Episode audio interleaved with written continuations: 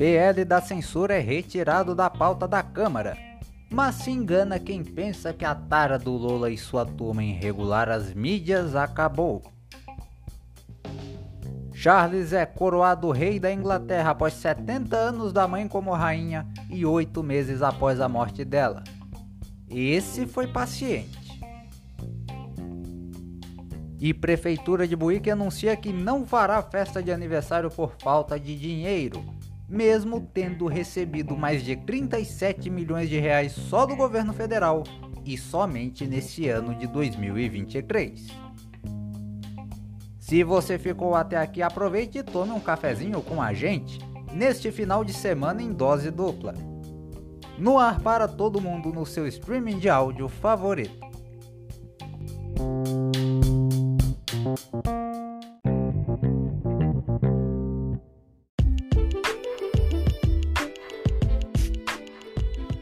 Fala pessoal, tudo em ordem?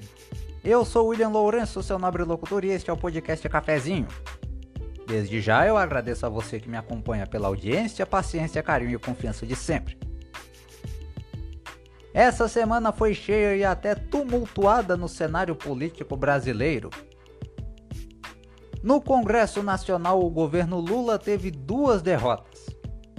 A primeira e mais importante delas foi a retirada do PL 2630, o PL da censura, da pauta de votação da Câmara depois que a maioria protestou contra o texto, que dava poderes absolutos aos governistas de removerem conteúdo e até prenderem críticos com o pretexto de combate às fake news. Fato é que o texto que iria ser votado de relatoria do deputado federal Orlando Silva dava muita margem à dúvida e muito espaço sim para que a censura nas redes sociais fosse realizada. Porém, se engana quem pensa que a tara dos esquerdopatas em regular as mídias terminou aqui. O ministro da Justiça Flávio Dino já deixou claro que, se necessário, usará o Supremo Tribunal Federal para colocar em prática o que estava no projeto de lei e ainda teve a pachorra de usar o pretexto de proteção das criancinhas. Mesmo isso em tese sendo atribuição constitucional dos parlamentares. É aquela máxima. Ou a população bota um encalço nesses loucos, ou eles vêm rolando para cima de todo mundo. Sem referências. A segunda derrota foi quanto aos decretos que o presidente Lula havia assinado modificando trechos do marco legal do saneamento básico. Estes decretos acabavam impondo que companhias estatais cuidassem dos serviços de saneamento básico nos estados e municípios, conflitando com acordos já assinados por empresas privadas e, obviamente, atrasando ainda mais os investimentos na área. Vale lembrar que pouco mais de 100 milhões de brasileiros não têm acesso a serviços de saneamento básico. E quando falam de aparelhamento do Estado, é nisso aqui também. E é disso que esse povo gosta. A ideia da bancada da bosta, apelido carinhosamente dado aos governistas que apoiaram esse projeto, desceu igual descarga em vaso sanitário.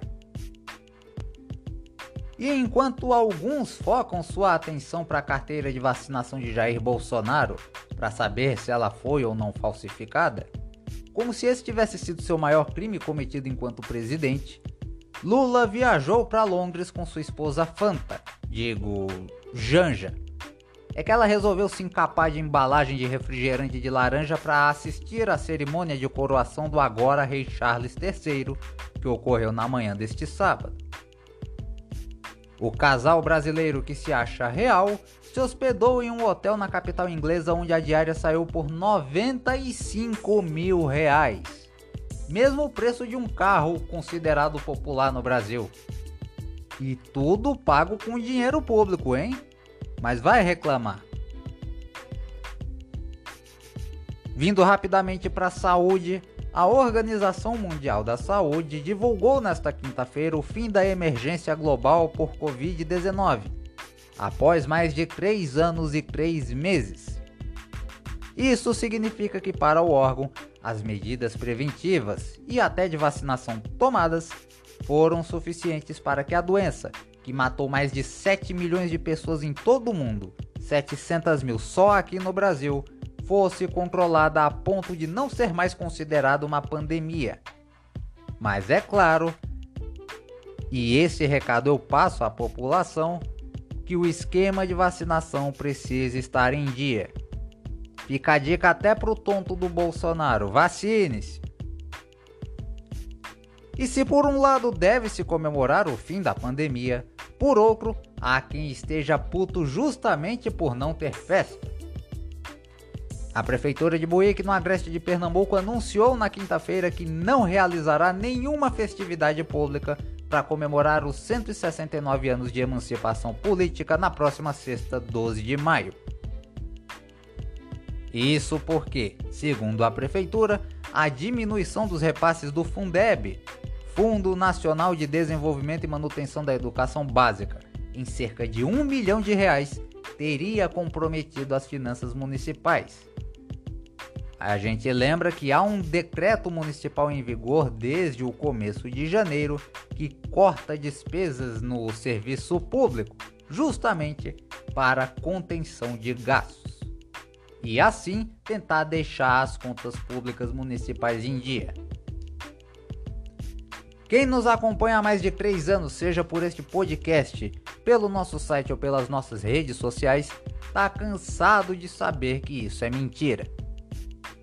Somente de 1 de janeiro até a última sexta, Buíque havia recebido de repasses federais mais de 37 milhões e 800 mil reais. 21 milhões só do Fundeb, já tirando os descontos obrigatórios. Os dados são do Banco do Brasil e do Tesouro Nacional.